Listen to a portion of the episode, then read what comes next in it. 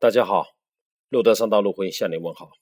前些天我们开了一个具备先进技术的项目认证会，这个技术一旦释放，就整个是颠覆性的，颠覆了整个行业，颠覆了若干个相关的行业。今天我刚好看到一个报道，这历史性的报告，说是创造了航空史上奇迹的协和号这客机，它技术上是当时最先进的，超音速的飞行。比波音飞机将整个航程的时间缩短了一半，而结果呢，并没有在经济上给那些制造者们带来丰厚的利润，反而是英法两国，包括两国政府承受了巨大的经济损失。更有甚者，有的学者对1860年到1936年间近80年间的长三角和珠三角在长丝业上面。也做了关于技术先进性的一个认证。当时的长三角不论在技术、资本、管理等经济条件下，具有极大的优势。呃，它那个长丝业却远远落后于珠三角。我们知道，长丝业当时的话是个非常重要的物资，重要的生活物资。原因在哪里呢？当时的长三角，它引进了当时世界上最新先进的机器蚕丝机。结果导致了长三角地区的整个农民长农不愿意养蚕，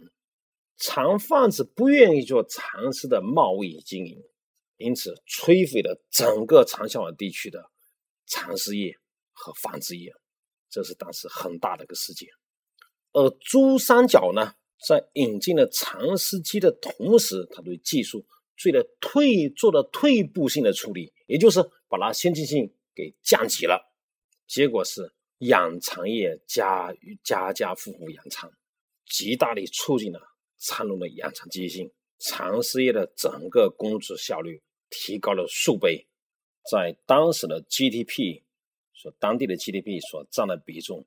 八年呃八十年间翻了四十倍。我们结合这两个例子，可以说明一个经济技术活动它的成败的关键，其实不在于它技术是否先进与否。而在于呢，它是否惠及了相关的利益的团体和社会，让这条产业链上的相关利益群体都受益，而且跟其他相关联的产业也受益，这才是它的成功的关键。另外一个，从商业逻辑的角度来讲，